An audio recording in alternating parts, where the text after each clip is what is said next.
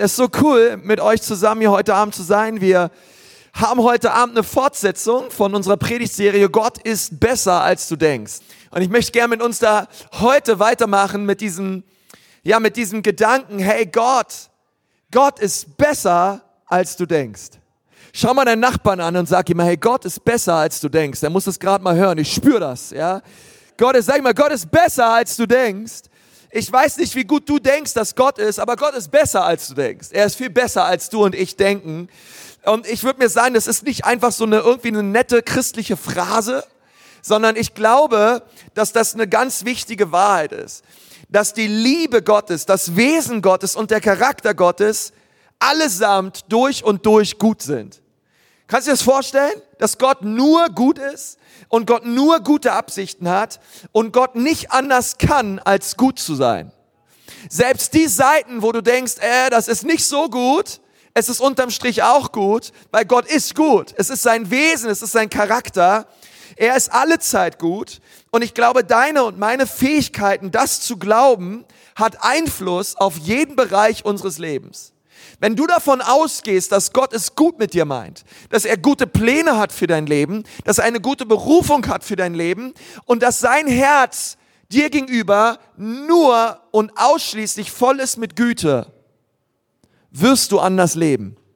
Du wirst, guck mal, zum Beispiel, du wirst anders beten, wenn du weißt, dass Gott gut ist. Du würdest Gottes Güte nicht in Frage stellen. Du würdest nicht sagen, na ja, Gott, möchte Gott überhaupt meine Gebete beantworten? Möchte Gott mich überhaupt heilen? Möchte Gott mich überhaupt versorgen? Möchte Gott mich überhaupt begünstigen? Möchte Gott mir überhaupt seine Gnade schenken? Möchte Gott mich überhaupt segnen? All das wirst du niemals in Frage stellen, wenn du weißt, dass er gut ist und zwar alle Zeit. Du weißt es in deinem Herzen. Da ist kein vielleicht, kein unter Umständen, sondern du merkst einfach, wow Gott, du bist so gut. Und ich kann einfach gar nicht anders, als dich zu preisen. David hat das so gemacht. Im Psalm 34, Vers 9 steht, schmeckt und seht, wie gut der Herr ist. Wohl dem, der auf ihn vertraut. Sagt mal, es schmeckt schmeckt und sieht. Hey, schmecken ist so cool, okay?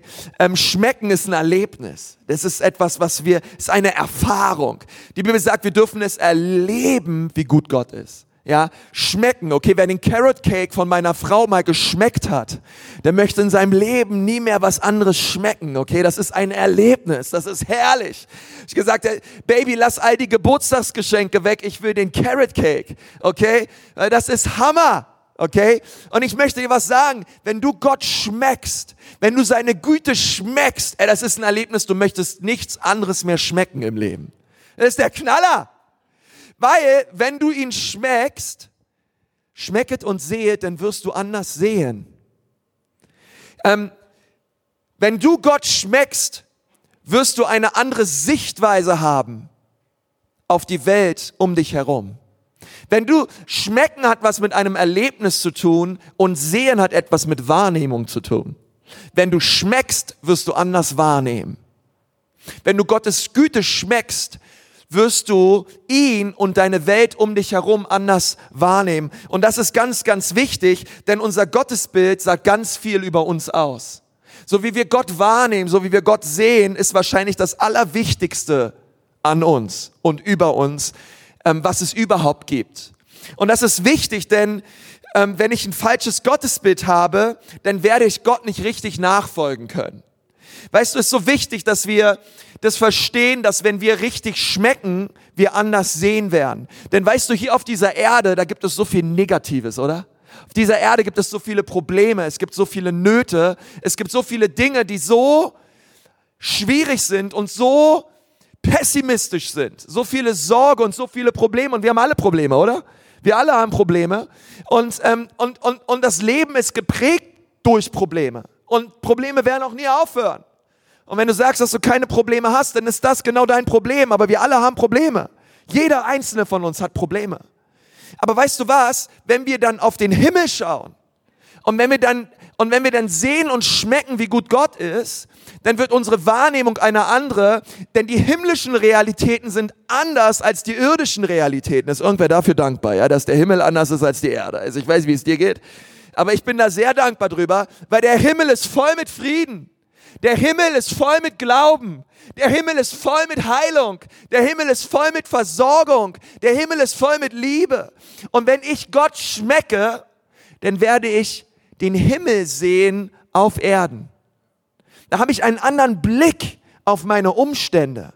Und ich stelle nicht mehr in Frage, ob Gott mich heilen oder versorgen möchte, sondern ich weiß, er ist mein Arzt. Ich weiß, er ist mein Heiler. Ich weiß, er ist mein Versorger. Er ist mein guter Hirte.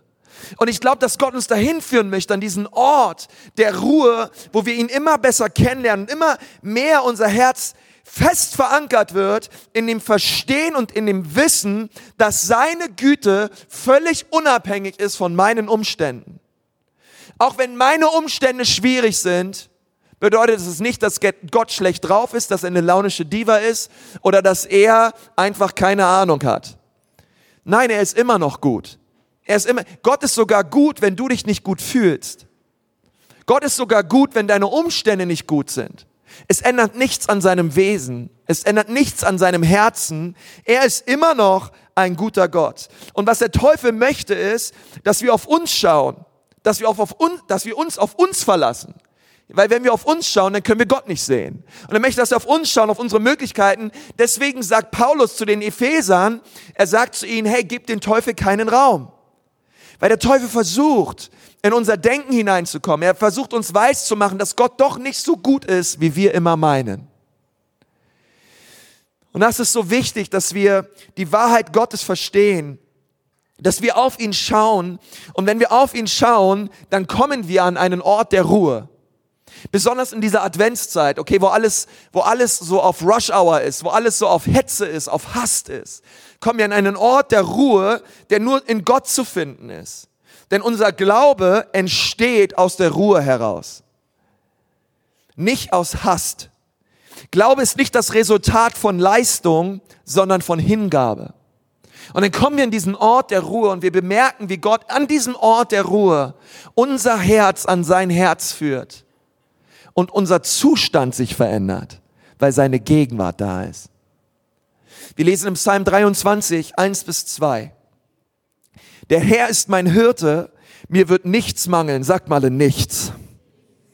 Und das ist nichts, ist nichts. Okay, das ist astreine Exegese. Der Herr ist mein Hirte, mir wird nichts mangeln. Er weidet mich auf grünen Auen und führt mich zu stillen Wassern. Hey, das ist für mich ein Bild von Erfrischung und von Ruhe. Das ist ein Bild, wo Gott mein Herz haben möchte, eine andere Übersetzung sagt, der Herr ist mein Hirte, nichts wird mir fehlen. Er lagert mich auf saftigen Wiesen und führt mich zu frischen Quellen. Manchmal muss uns Gott richtig so lagern, ja, weil wir lassen uns nicht lagern, wir machen unser eigenes Ding und dann muss er uns manchmal so richtig hinführen zu den frischen, guten Quellen und Auen, die er für uns bereithält. Aber ich frage mich so heute Abend, kannst du Gott so sehen? Siehst du Gott als einen guten Hirten, der dich führt an eine ruhige, an einen ruhigen Ort in seiner Gegenwart, wo er die tiefsten Sehnsüchte deines Herzens stillen möchte? Siehst du Gott als einen himmlischen Vater, der nur gute Absichten hat für dich? Siehst du, siehst du Gott so? Jesus sagt das, dass er, er, er kümmert sich um seine Schafe. Er ist da für uns und er ist für uns und wir haben und wir glauben an einen guten Vater. Matthäus 11, Vers 28 steht, Kommt zu mir, ihr alle, die ihr euch plagt und von eurer Last fast erdrückt werdet. Wer von euch weiß, wovon Jesus hier spricht, ja? Von, hey, Lasten fast erdrückt werden. Hey, das hört sich ziemlich an, ziemlich sehr so an, wie die Zeit, in der wir leben. Und Jesus sagt hier, ich werde euch Ruhe geben. Und ich habe dieses Wort Ruhe geben mal unterstrichen, weil Ruhe ist eine Gabe. Ruhe ist eine geistliche Gabe. Jesus gibt sie uns. Und jeder, der möchte, kann sie empfangen. Nehmt mein Joch auf euch und lernt von mir, denn ich bin gütig und von Herzen demütig. Ich bin gütig. Gütig ist ein älteres Wort, aber es bedeutet einfach nur, ich bin gut. Ich bin durch und durch gut und von Herzen demütig, so werdet ihr Ruhe finden für eure Seele. In dieser Gegenwart, in, in, in der Gegenwart dieses gütigen und demütigen Gottes, darf ich Ruhe finden für meine Seele, denn mein Joch drückt nicht und meine Last ist leicht. Ich habe dieser Predigt heute Abend den Titel gegeben, immer mit der Ruhe. Immer mit der Ruhe. Immer mit der Ruhe. Okay, bei allem immer mit der Ruhe. Immer mit der Ruhe, die Gott hat für dein Leben. Gott, Gott möchte dir Ruhe geben. Und wir denken immer oft, äh, Ruhe bedeutet erstmal so physisches Ausruhen. Und ich habe überhaupt nicht gegen physisches Ausruhen. Ich bin voll der Chiller, ich bin voll dafür. Ich ruhe mich gerne aus, ähm, ich relaxe gerne. Ähm, aber dieser Vers zeigt uns etwas anderes und etwas viel Größeres, dass Ruhe mehr bedeutet als einfach nur nichts tun oder Untätigkeit oder Trägheit, sondern Ruhe ist, eine, ist ein Zustand des Herzens. Ruhe ist ein Zustand deiner Seele. Es bedeutet, im Gleichschritt mit Jesus zu sein. Es geht deswegen nicht um die Vielzahl deiner Aktivitäten, sondern es geht darum, was diese Aktivitäten mit deinem Herzen tun. Du kannst ein vielbeschäftigter Mensch sein, du kannst eine lange To-Do-Liste haben und viel auf dem Zettel haben und trotzdem in der Ruhe Gottes sein. Und du kannst wenig auf dem Zettel haben und du kannst nicht in der Ruhe Gottes sein. Ähm, aber weil diese Ruhe ist es eine Gabe, die Gott Menschen schenkt, die ihn suchen die wir in seiner Gegenwart bekommen, dort führt er unser Herz in diese Ruhe. Und heute möchte ich mit euch über einige Prinzipien reden, da wir diese Güte Gottes erleben in dieser Ruhe, in dieser Gegenwart Gottes, möchte ich mit euch darüber reden, hey, wie kommt unser Herz in den Zustand dieser Ruhe? Und ich habe mal mir ein Akronym überlegt für das Wort Ruhe. Ja, ich finde, das ist mir ziemlich gut gelungen. Also du wirst, kannst mal gleich gucken, aber äh, ich habe jetzt sozusagen für jeden Buchstaben, die Predigt ist eigentlich ziemlich simpel, okay? Für jeden Buchstaben habe ich einen Punkt, okay? Also Ruhe hat vier Buchstaben, vier Punkte Predigt, okay? Hol deine Predigtmitschrift raus, weil ich glaube, diese Predigt hat das Potenzial, dein Leben zu verändern. Das sage ich nicht bei jeder Predigt, aber bei dieser würde ich sagen, weil in der Ruhe erleben wir die Güte Gottes wie nirgendwo sonst, okay? Ähm, und ich fange mal an mit dem R, mit dem ersten R. Also, es gibt nur ein R. Ähm, ähm, das, Ruhe.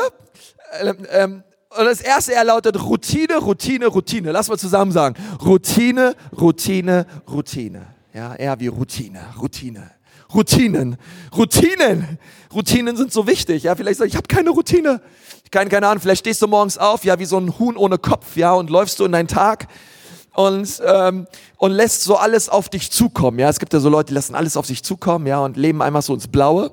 Vielleicht bist du so ein Mensch, ähm, dann möchte ich dir, da möchte ich dich heute Abend ermutigen, dass du Routinen in deinem Leben etablierst. Lukas 4, Vers 16 steht zum Beispiel eine Gewohnheit oder eine Routine, die Jesus hatte. Dort steht, so kam Jesus auch nach Nazareth, wo er aufgewachsen war. Am Sabbat ging er wie gewohnt in die Synagoge. Eine andere Übersetzung sagt, wie es seine Gewohnheit war, in die Synagoge. Für Jesus war es ganz klar, am Sabbat gehe ich in den Gottesdienst. Es war für Jesus eine Gewohnheit, morgens früh aufzustehen und den Vater im Himmel zu suchen. Ich glaube, es ist so wichtig, dass wir verstehen, dass unsere täglichen Gewohnheiten uns sehr prägen und uns sehr formen. Oft mehr, als wir es selber zugeben wollen. Aber du hast tägliche Gewohnheiten.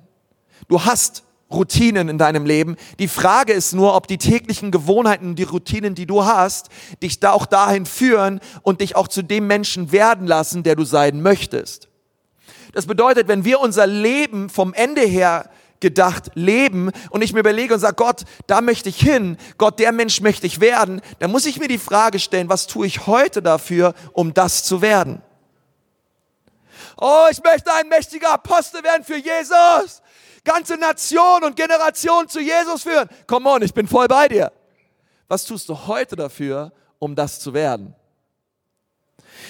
Verstehst du, Erfolg und Misserfolg ist nicht etwas, was dir einfach so in den Schoß fällt sondern es ist Ergebnis täglichen Tuns. Deine täglichen Routinen sind so entscheidend. darüber, wo du eines Tages im Leben landest. Und es gibt so verschiedene Routinen, über die möchte ich gerne mit euch reden. Aber unser Gott ist ein Gott, der selber Routinen hatte, als er gelebt hat. Ähm, Routinen sind etwas, was wir tun, ohne nachzudenken. Es ist, es ist so tief in uns drin. Es ist ein etablierter Tagesablauf. Es sind Dinge, die wir einfach tun, weil wir merken, sie tun uns gut. Und, ähm, und ich glaube, dass jede Routine tragfähig sein sollte. Und deswegen habe ich mal vier Routinen aufgeschrieben, die wir unbedingt etablieren müssen. Das allererste ist, wir brauchen eine Morgenroutine. Du und ich, wir brauchen eine Morgenroutine. Ähm, und ich glaube, es ist wichtig, dass wir Jesus bereits als erstes und am Anfang unser Bestes geben. Dass er den ersten unseres Tages bekommt. Dass wenn wir morgens aufwachen, das allererste, was wir tun, ist, Jesus, ich preise dich und ich danke dir für den Tag, der vor mir liegt. Das ist der Tag, den du gemacht hast. Ich entscheide mich heute Morgen, ich will mich freuen und fröhlich sein in dir. So wichtig. Come on. Hey, dass du morgens aufstehst und dass du sagst, okay, du gehst erst, gehst erst Pipi machen und dann machst du dir deine Kaffeemaschine an und dann gehst du zurück, setzt dich in deinen Sessel auf deine Couch, kniest dich vor dein Bett und dann sagst du, Jesus, ich danke dir für diesen Tag. Übrigens, ich weihe mich dir neu. Jesus, an diesem Tag sollst du durch mich verehrt werden und verherrlicht werden. Jesus, du siehst die Termine, die ich habe. Gott, du siehst die Treffen, die ich habe. Gott, ich bitte dich um Gunst. Ich bitte dich um Weisheit. Gott, ich bitte dich, dass du durch mich, mich durch deinen Geist an diesem Tag führst und leidest. Gott, hier bin ich als ein wohlgefälliges Opfer für dich. Gott, ich lege mich hin, gebrauchte mich an diesem Tag. Hey, ihr Lieben, es ist so wichtig. Und das muss keine halbe Stunde sein, das muss keine Stunde sein, das müssen auch keine Yongi-Show vier Stunden sein, okay? Da kannst du irgendwann mal hinkommen in deinem Leben. Aber wie wär's, wenn du die ersten fünf Minuten deines Tages Jesus gibst? Und mit deinem himmlischen Vater im Himmel redest. Und wenn wir ehrlich sind, unser Tag der läuft doch meistens so ab. Das erste, was wir tun, ist, wir machen unser Smartphone an und dann gehen wir erstmal durch alle möglichen Insta-Stories durch. Tick, tick, ja, gucken uns alles an, ja, was irgendwelchen, irgendwelche Freaks da draußen machen irgendwelche Leute, die du abonniert hast in deinem Leben noch nie live gesehen hast. Und dann denkst du dir, oh Mann, der sieht aber gut aus, wie, die, die ist schon wieder im Urlaub, oh, was hat der Tolles an, wie kann der sich das alles überhaupt leisten und so weiter. Und du gehst das alles durch und denkst dir, oh Mann, der ist aber heilig, wow, der ist aber powerful, oh Mann. Und dann, dann ziehst du dir Facebook rein, dann machst du deine NTV-App an und dann ziehst du dir erstmal die ganzen Nachrichten rein, all das, den ganzen negativen Schrott. Und dann füllst du erstmal die ersten 20 Minuten deines Tages dich wahrscheinlich mit Vergleichen, mit Neid, mit negativen, pessimistischen Nachrichten. Und ich glaube, wenn du das tust, fängt dein Tag einfach nicht gut an.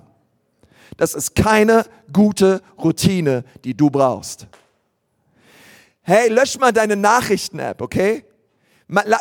Probier mal einfach morgens überhaupt nicht auf Instagram oder Facebook zu gehen, okay? Lass mal Facebook zu und get your face in the book, okay? Das ist viel besser.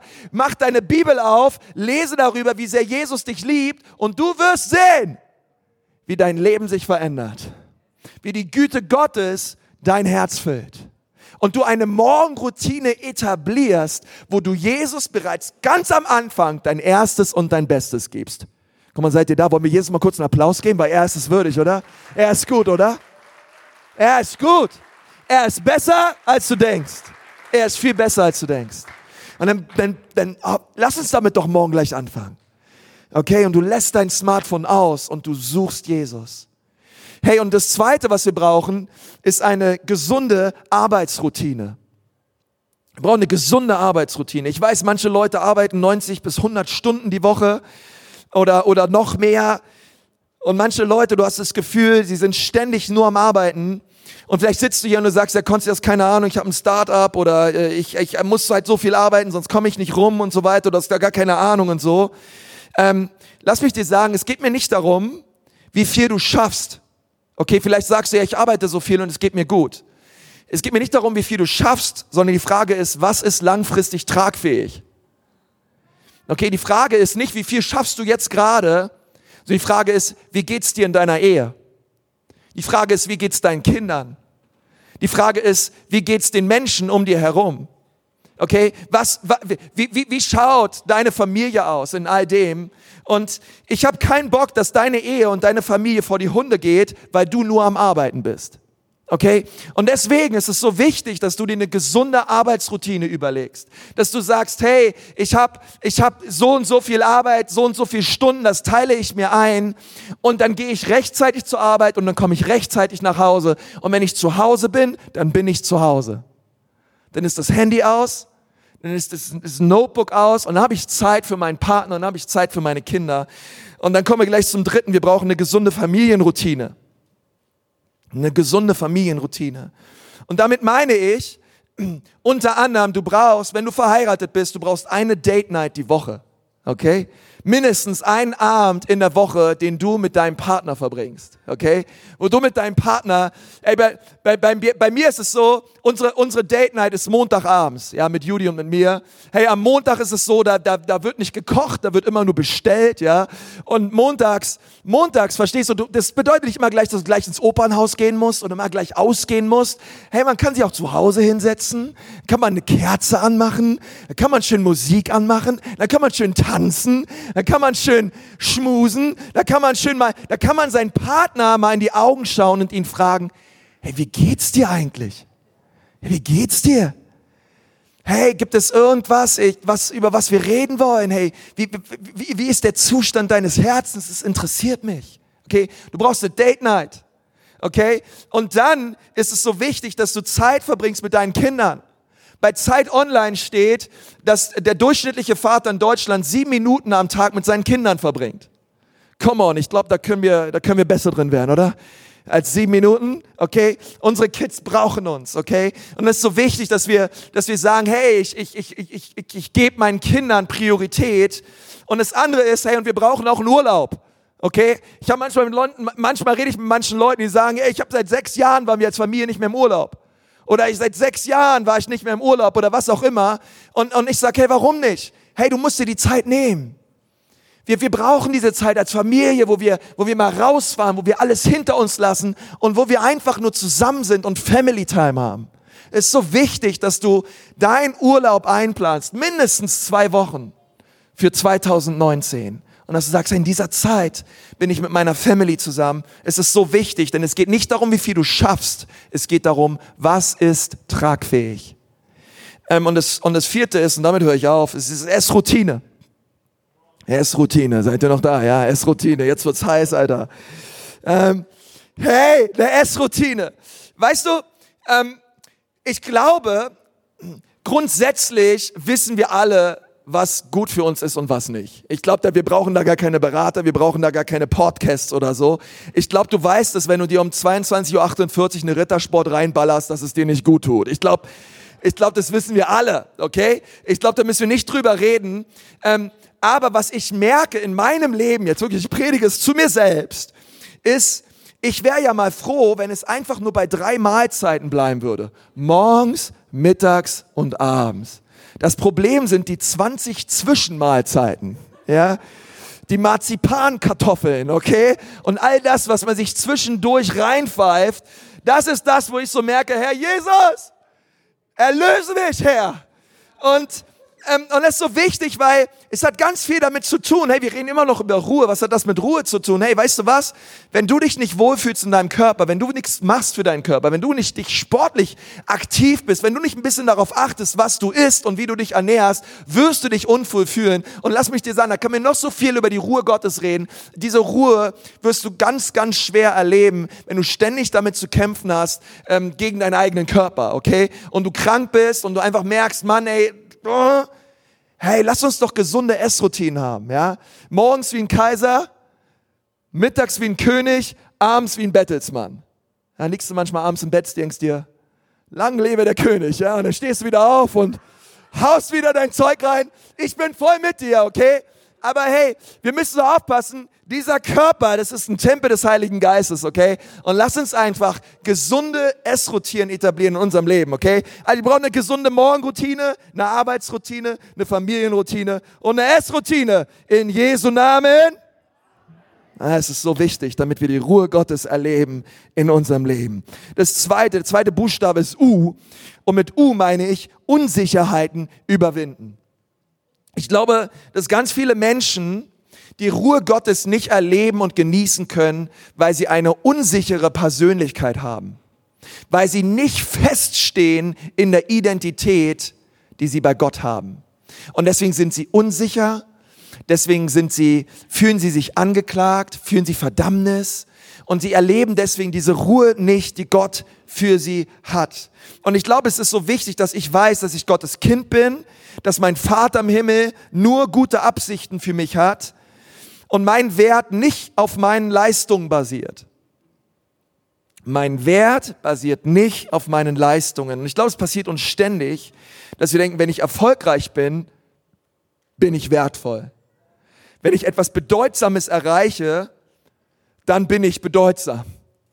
Und, und das ist so wichtig, dass wir zusammenkommen und das verstehen, dass meine Zuversicht und mein Wert nicht davon abhängt, was ich kann, wie ich aussehe, in welchem Haus ich lebe, was für ein Auto ich fahre oder welche Talente ich habe. Deswegen sollten wir aufhören, auf andere zu schauen und zu sagen, ich wünschte, ich könnte so toll singen wie die Person oder ich wünschte, ich könnte so toll predigen wie die Person oder ich wünschte, ich würde so aussehen wie die Person oder ich wünschte, ich wäre ein Fußballspieler. Ich wünschte, ich wäre ein Popstar ich wünschte, ich wäre ein Schauspieler, ich wünschte, ich wäre ein Astronaut, keine Ahnung. Ähm, hör auf, dir etwas zu wünschen, was du eh nie sein wirst.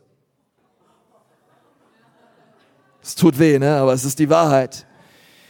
Und fang an, das einzusetzen, was du bereits hast. Und freu dich drüber. Freu dich drüber. Gebrauch doch das, was Gott dir bereits gegeben hat. Wir verbringen so viel Zeit damit, uns zu bemitleiden und Gott zu sagen, dass er Dinge tun soll und dass er uns Dinge geben soll, anstatt die Dinge zu gebrauchen, die er uns schon gegeben hat. Und immer mehr. Und sagt, hey, fang noch an, mal das einzusetzen und zu gebrauchen, was ich schon in dein Herz gelegt habe, weil ich habe schon Gold in dein Herz gelegt. Ich habe dir schon alles gegeben, was du brauchst. Und ich glaube, unser Vater im Himmel möchte viel öfter von uns hören, Gott, ich danke dir nicht nur dafür, was ich habe, sondern ich danke dir dafür, wer ich schon bin. Ich danke dir dafür, dass ich bin, wer ich bin. Und ich danke dir, dass du mich berufen hast. Ich danke dir, dass du mich erfüllt hast mit deinem Heiligen Geist. Und Gott, ich möchte in dem wandeln, wie du mich berufen hast. Wie wertvoll bist du? Nun, dein himmlischer Vater hat dich gemacht. Jesus ist am Kreuz für dich gestorben, er hat dich erkauft und er hat alles für dich getan. Der Heilige Geist, er ist in dich hineingezogen, er rüstet dich aus mit Kraft. Jesus hat, hat dich erkauft, du gehörst ihm. Nicht was ich tue, gibt mir Wert, sondern wem ich gehöre. Nicht was ich tue, gibt mir Wert, sondern wem ich gehöre. Wenn das tief in unsere Herzen hineinkommt, erleben wir die Ruhe Gottes. Auf einmal merken wir, wow, ich bin wer. Wow, ich habe eine Identität und Gott meint es gut mit mir. Wer sind wir? Der Epheserbrief redet da so viel drüber. Ähm, die Bibel sagt, wir sind geliebt, wir sind erwählt, wir sind Gottes Kinder, wir sind Erlöste, denen vergeben wurde. Wir sind von Gott mit dem Heiligen Geist versiegelt. Wir sind lebendig gemacht. Wir sind errettet aus Gnade. Wir sind Gottes Meisterstück. Wir sind Gott nahe. Wir sind Teil der Familie Gottes und wir sind zuversichtlich in Christus. Komm, und ist irgendwer dankbar darüber, wer er ist in Jesus? Irgendwer da? Ja, das ist so powerful. Hey, wenn wir das reinnehmen, wenn wir das annehmen und glauben für unser Leben, hey, dann verändert sich die Art und Weise, wie wir unser Leben und unsere Umwelt sehen. Ganz, ganz entschieden. Der Epheserbrief ist so wichtig, weil er spricht so sehr da rein. Okay, wenn du sagst, hey, ich struggle mit meiner Identität und ich bin unsicher, lies den Epheserbrief. Er, er strotzt nur so vor Identität und sagt dir, wer du bist in Jesus. Das erste ist also Routine, Routine, Routine. Das U ist Unsicherheiten überwinden. Und das nächste, das H ist, halte den Sabbat. Halte den Sabbat. Du sagst, ja, habe ich versucht, aber schaffe ich irgendwie nicht, ja, ganz schön schwierig. Lass mich dir kurz was vorlesen aus der Bibel. Hebräer 4, Vers 10. Dort steht, wer zu dieser Ruhe gefunden hat, wird von all seiner Arbeit ausruhen können, so wie Gott am siebten Schöpfungstag von seinen Werken ausruhte. Ist interessant, Gott hat sechs Tage gearbeitet und am siebten Tag hat er geruht. Und weißt du, was cool ist? Am sechsten Tag hat Gott den Menschen erschaffen. Das bedeutet, der erste Tag des Menschen war der Ruhetag Gottes. Gott hat es so gelegt, dass an seinem ersten freien Tag er nur Zeit hatte für den Menschen. Das finde ich so cool an. Gott ist doch Hammer, oder? Come on. Sag mal, ja. Der hätte auch uns machen können, gleich am zweiten Tag und sagen können, naja, jetzt ist halt noch ein bisschen dunkel hier, nix da, ja. Ähm, und dann hätte er uns in irgendeine Höhle gepackt und gesagt, ich mache jetzt hier erstmal die nächsten Tage fertig. Ah nein, er hat gesagt, sechs Tage, ich mache den Menschen, alles ist fertig. Und an meinen ersten freien Tag möchte ich Zeit verbringen mit Adam und Eva. Ah, Gott ist so gut. Gott ist besser, als du denkst. Er liebt dich so sehr. Und er, und er hat einen Sabbat eingeführt für sich selbst. Er hat gesagt, ich brauche diesen freien Tag, weil ich will Zeit verbringen mit den Menschen. Und dann lesen wir in Markus 2, Vers 27, und Jesus fügte hinzu, der Sabbat wurde doch für den Menschen geschaffen, aber der Mensch nicht für den Sabbat. Und dann ist es so passiert über die Jahrtausende und durch das Gesetz, dass der Sabbat zu einem richtigen Gesetz wurde. Ja, wo die Leute sich so ein bisschen auch selber in die Tasche gelogen haben, ja, und man hat den Sabbat nicht mehr wirklich gehalten, aber irgendwie doch versucht, ihn zu halten und es war sehr kompliziert. Was durfte man jetzt machen am Sabbat und was nicht und, ähm, und, und irgendwann hat Jesus gesagt, hey, warte mal, warte mal, warte mal, der Sabbat, der Sabbat ist doch nicht für den Menschen da. Äh, der, der, der, der, der Mensch ist doch nicht für, den, für das System da. Das ist Religion. Okay? Sondern das System ist für den Menschen da damit es dem Menschen gut geht und er reinkommen kann in meine Ruhe. Und ich glaube, es ist so wichtig für uns, ich glaube, der Sabbat ist kein Gebot. Ja, ich glaube, dass, ähm, ich glaube, dass der, dass der Sabbat nicht etwas ist, wo, wo Gott da oben steht und sagt, hey, halte den und wenn du den nicht hältst, dann kriegst du von mir eine rüber, ich glaube, wir verstehen manchmal die zehn Gebote falsch, als würde Gott im Himmel da oben sich überlegt haben, was tue ich jetzt, um dieses Projekt Mensch da unten auch nur möglichst lange zu quälen ähm, und fertig zu machen und so richtig zu ärgern. Nein, sondern ich glaube, alles, was Gott gesagt hat, ist primär erstmal für uns. Es ist für dich, es ist für mich, damit es uns gut geht. Und, und deswegen ähm, bedeutet dieses Wort Sabbat auch aufhören, übersetzt. Sabbat bedeutet aufhören. Aufhören von was? Wie wäre es mal mit aufhören mit E-Mails? Aufhören mit komplizierten Telefonaten? Aufhören mit irgendwelchen Geschäften, die du tust oder irgendwas, was du eh die ganze Woche machst und was dich irgendwie nervt, okay? Wie wäre es mal, wenn du einen Tag hast in der Woche, wo all das aufhört? Wo Smartphone aufhört, wo Internet aufhört und wo du einfach etwas tust, was deine Seele erquickt. Sabbat bedeutet nicht nichts tun, sondern es bedeutet, dass du dein, deine Seele in einen Zustand der Ruhe bewegst, wo du Kraft schöpfst für die Woche, die vor dir liegt. Das ist interessant zum Beispiel im amerikanischen Kalender, da fängt die Woche mit Sonntag an. Finde ich eigentlich viel praktischer, weil man beginnt die Woche mit dem Sabbat. Ähm, aber bei uns, ich, ich such dir einen Tag aus. Such dir einfach einen Tag in der Woche, wo du deinen Sabbat hast wo du sagst, an diesem Tag, das ist, das ist ein Tag, wo ich erfrische, wo ich mich ausruhe, wo ich neu zu Kräften komme und wo ich etwas tue, was meiner Seele gut tut. Wo ich relaxe und wo ich Kraft sammle für das, was Gott in dieser Woche vorhat, durch mich und in mir. Und das kann alles Mögliche bedeuten. Hey, das, das kann sein, du gehst Sonntag in Gottesdienst, okay? Und dann ähm, dienst du im Gottesdienst und dann gehst du nach Hause und dann gibt's zu Hause Essen. Ja, der Sonntag kann dein Sabbat sein. Und nachdem, nachdem du schön gegessen hast, ähm, gehst du mit deiner Frau spazieren. Come on, spazieren, ja. Wisst ihr noch, was es ist? Spazieren, ja. So, man so richtig so durch draußen ist und so läuft, ja. Kennt ihr das? Man so richtig läuft, ja. So, und dann, und dann nimmst du deine Frau an die Hand und dann läufst du mit ihr ja, und dann schaust du sie an und dann fragst du sie, hey, wie heißt du nochmal? Und, ähm, und dann, und dann läufst du so weiter und, ähm, und ihr redet so übers Leben und so, ja. Come on, seid ihr da noch, ja? Ähm, hey, das ist so cool. wenn du dein, dein Sabbat hast, hey, wo deine Seele erquickt und erfrischt wird. Vielleicht bedeutet das bei dir Sport machen oder mit, dein, mit deinen Buddies abhängen. Irgendwas, worauf du Bock hast. Okay? Aber es ist etwas, was ich an meinem Sabbat zum Beispiel nicht mag, ist, ich mag nicht lesen. Das mache ich eh die ganze Woche. Irgendwas lesen oder irgendwas recherchieren oder irgendwas kompliziert, was, was intellektuell kompliziertes mir reinziehen. Da habe ich keinen Bock drauf. Da will ich ausruhen, okay? Ich möchte, ich möchte ähm, Zeit verbringen mit meiner Familie, ich möchte Zeit verbringen mit meiner Frau und ich möchte Zeit verbringen mit Gott. Ähm, und deswegen möchte ich so ermutigen, bestimme einen Tag der Woche als deinen Sabbat. Und du wirst sehen, dass Gott dir Ruhe schenkt. Und in dieser Ruhe wirst du seine Güte erleben. Und jetzt kommen wir zum letzten Buchstaben, das ist der Buchstabe E. Und der steht für ersetze falsche Gedanken. Wir haben angefangen mit Routine, Routine, Routine, Unsicherheiten überwinden. Danach H, wie halte den Sabbat. Und wie kommen wir jetzt in diese Güte Gottes hinein? Hey, es ist so wichtig, dass wir Gedanken ersetzen, die nicht richtig sind. So wichtig bei Gedanken, dass wir Gedanken nicht einfach nur wegproklamieren, sondern dass wir sie ersetzen mit Wahrheit.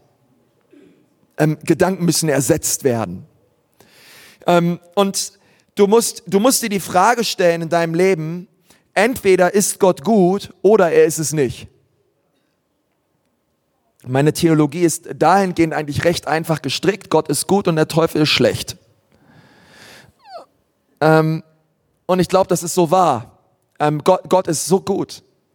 Ähm, Jesus ist so gut. Jesus ist so gut zu dir. Jesus ist so gut zu mir. Und Jesus hat gute Absichten, aber was der Teufel tut, ist, er kommt mit Gedanken und diese Gedanken, sie stellen die Güte Gottes in Frage. Durch Erfahrungen, die wir machen. Und die Erfahrungen, die wir machen, die stellen wir oft über die Wahrheit der Bibel. Aber wir haben es so erlebt und ich habe es so erfahren, also muss es so sein. Und Gott sagt, nein, nein, es gibt eine Wahrheit, die größer ist und das ist die Wahrheit meines Wortes ich, ähm, ich habe das so zu einer Gewohnheit, dass wenn immer ich unterwegs bin und irgendwo weiter hinreise und einen Auswärtstermin habe, dass ich immer meinen Kindern ein kleines Geschenk mitbringe. Betonung liegt auf klein.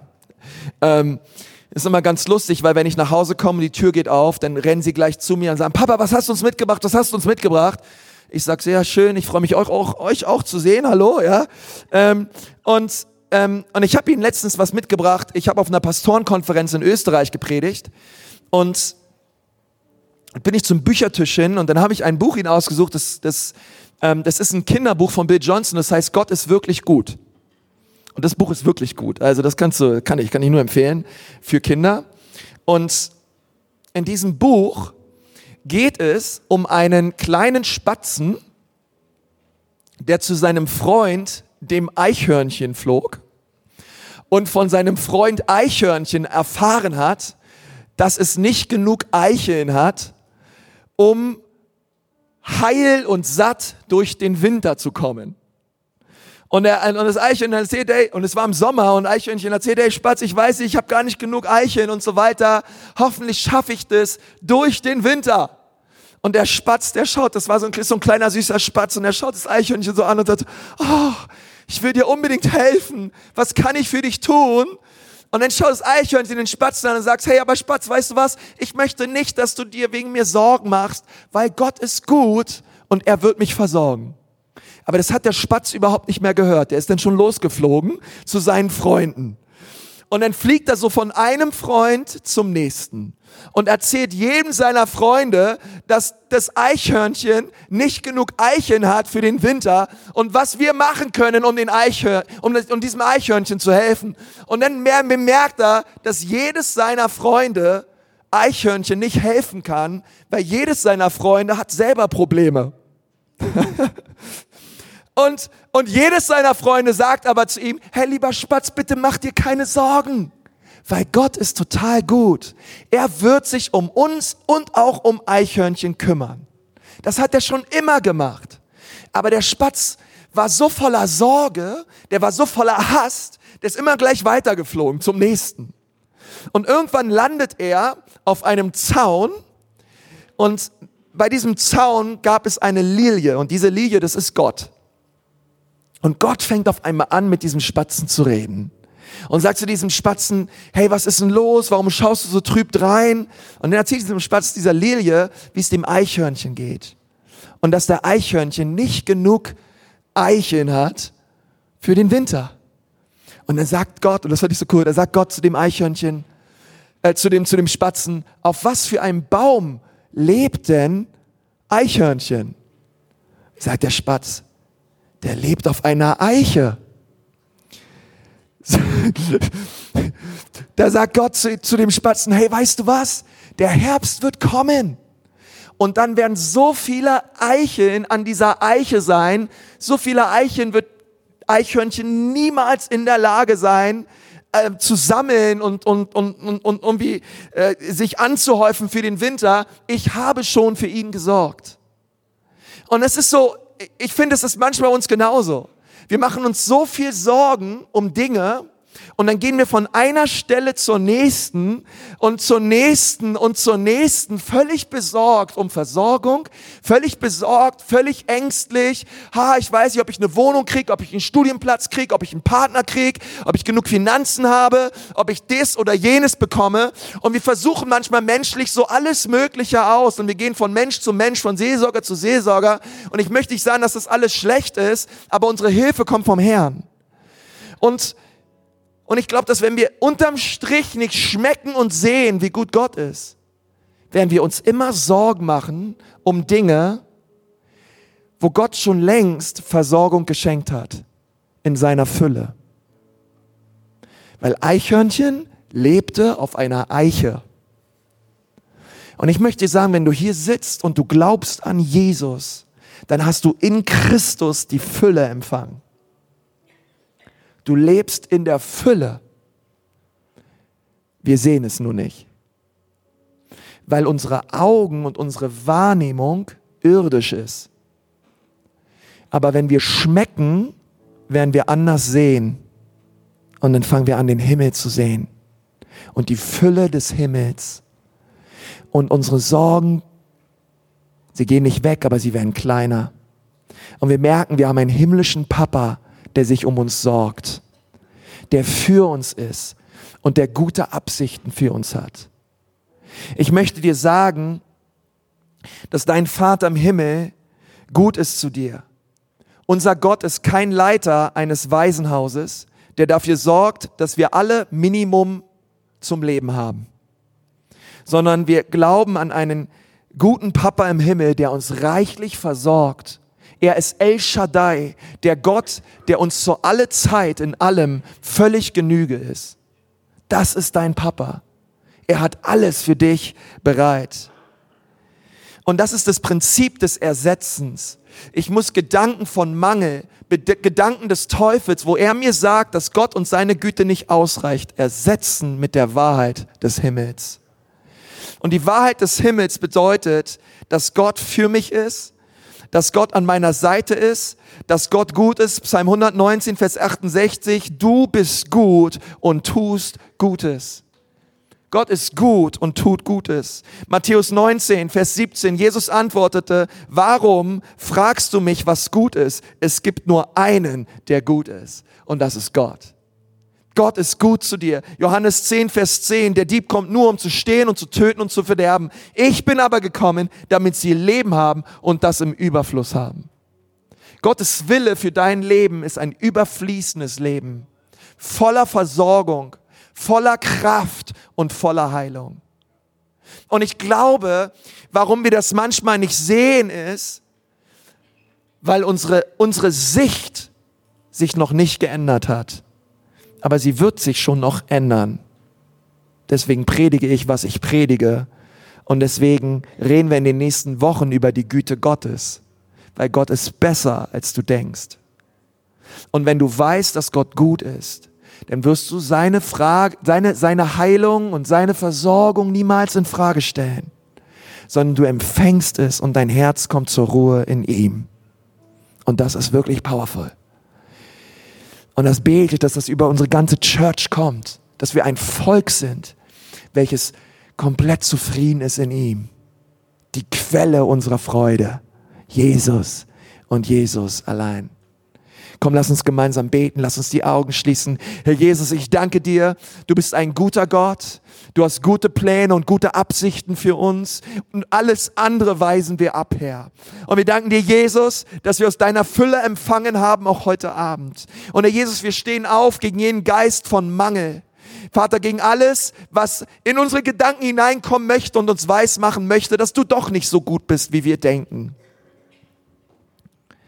Sondern Herr, wir rufen deine Güte aus.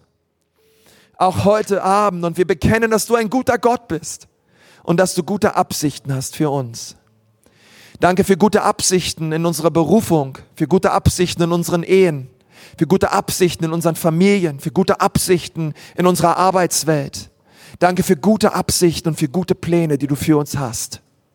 Bitte fülle uns damit, Herr, an diesem Abend in Jesu Namen. Und wenn du hier sitzt und du kennst Jesus noch nicht, du wurdest hier eingeladen und denkst dir, hey, es ist gut hier in diesem Gottesdienst zu sein. Und du bist dir, du, du merkst auch einfach schon in diesem ganzen Gottesdienst, schon in der Zeit, wo wir zusammen gesungen haben und jetzt auch in der Predigt, dass Jesus interessiert ist an dir. Aber ich möchte sagen, das ist er. Er ist interessiert an deinem Leben. Jesus ist nicht hier, um dich anzuklagen oder um dich zu richten, sondern er ist hier, um dich zu retten. Jesus hat mich errettet vor vielen Jahren. Ich war sehr rebellisch, ich war sehr aggressiv. Aber Jesus hat mich errettet, da war ich 16 Jahre alt. Und er hat, er hat sich an mir verherrlicht und er hat mich neu gemacht. Und er hat mir eine zweite Chance geschenkt. Jesus schenkt auch dir heute Abend eine zweite Chance. Egal was du getan hast, egal was du gemacht hast und was du vielleicht schon zu Gott gesagt hast oder ihn behandelt hast. Er ist hier, um dir zu vergeben und dich neu zu machen. Und du kannst dieses Geschenk seiner Erlösung heute Abend empfangen. Vielleicht hast du dieses Geschenk auch schon mal empfangen, aber mittlerweile lebst du wieder dein eigenes Leben. Und Jesus hat nicht das Steuerrad deines Lebens, sondern du hast es wieder selber in deinen Händen. Aber du sagst heute Abend, ich möchte Jesus wieder an das Steuerrad meines Lebens lassen. Er soll mein Herr werden, er soll mein Leiter werden und ich möchte ihn bitten, dass er mir meine Sünden vergibt. Weil Jesus hat am Kreuz alles für dich getan. Und wenn du das gerne möchtest, brauchst du nicht aufstehen, du brauchst auch nicht hier nach vorne kommen, sondern ich möchte einfach mit dir beten zusammen, mit dir zusammen beten, dort wo du sitzt, auf deinem Stuhl. Und wenn du das gerne möchtest, die Bibel sagt, wenn wir mit unserem Mund bekennen und mit unserem Herzen glauben, sollen wir errettet werden. Hey, wenn du das gerne bekennen möchtest, heute Abend, dass Jesus dein Herr werden soll, während wir alle die Augen geschlossen haben und du sagst, ja, das möchte ich. Ich möchte bekennen, dass Jesus mein Herr werden soll. Und du hast das noch nie getan oder du hast es mal getan, aber du läufst mittlerweile deine eigenen Wege, aber du möchtest es heute Abend tun dann heb doch mal deine Hand einfach ganz hoch dort, wo du sitzt, als ein Zeichen vor Gott und auch vor mich, weil ich möchte gerne für dich beten. Wer ist alles da heute? Komm, heb mal deine Hand. Dankeschön, deine Hand sehe ich. Danke, ihre Hand sehe ich auch. Ihre Hand sehe ich auch. Dankeschön. Danke, ihre Hand sehe ich auch. Es sind noch mehr Leute da, die sagen, Jesus, ich brauche dich. Bitte rette mich. Dankeschön, deine Hand sehe ich auch. Klasse. Danke, Jesus. Hey, Dankeschön, deine Hand sehe ich auch. Super Entscheidung, deine Hand sehe ich auch. Dankeschön, Ihre Hand sehe ich auch, deine Hand sehe ich auch und deine Hand sehe ich auch. Dankeschön, da hinten, deine Hand sehe ich auch. Super. Klasse. Danke, Jesus. Danke, Jesus. Bitte lass uns noch mal alle zusammen beten, dort wo wir sitzen und sagen, Jesus, ich bekenne, dass du Gott bist. Werde du der Herr meines Lebens. Jesus, heute Abend sage ich Ja zu dir. Ich sage Ja zu einem Leben mit dir. Ich danke dir, dass du für mich gestorben bist und dass du wieder auferstanden bist. Jesus, tut mir leid, dass ich all die Jahre ohne dich gelebt habe. Aber heute Abend komme ich zu dir. Danke, dass du mich annimmst. Und danke, dass du mich liebst. Amen.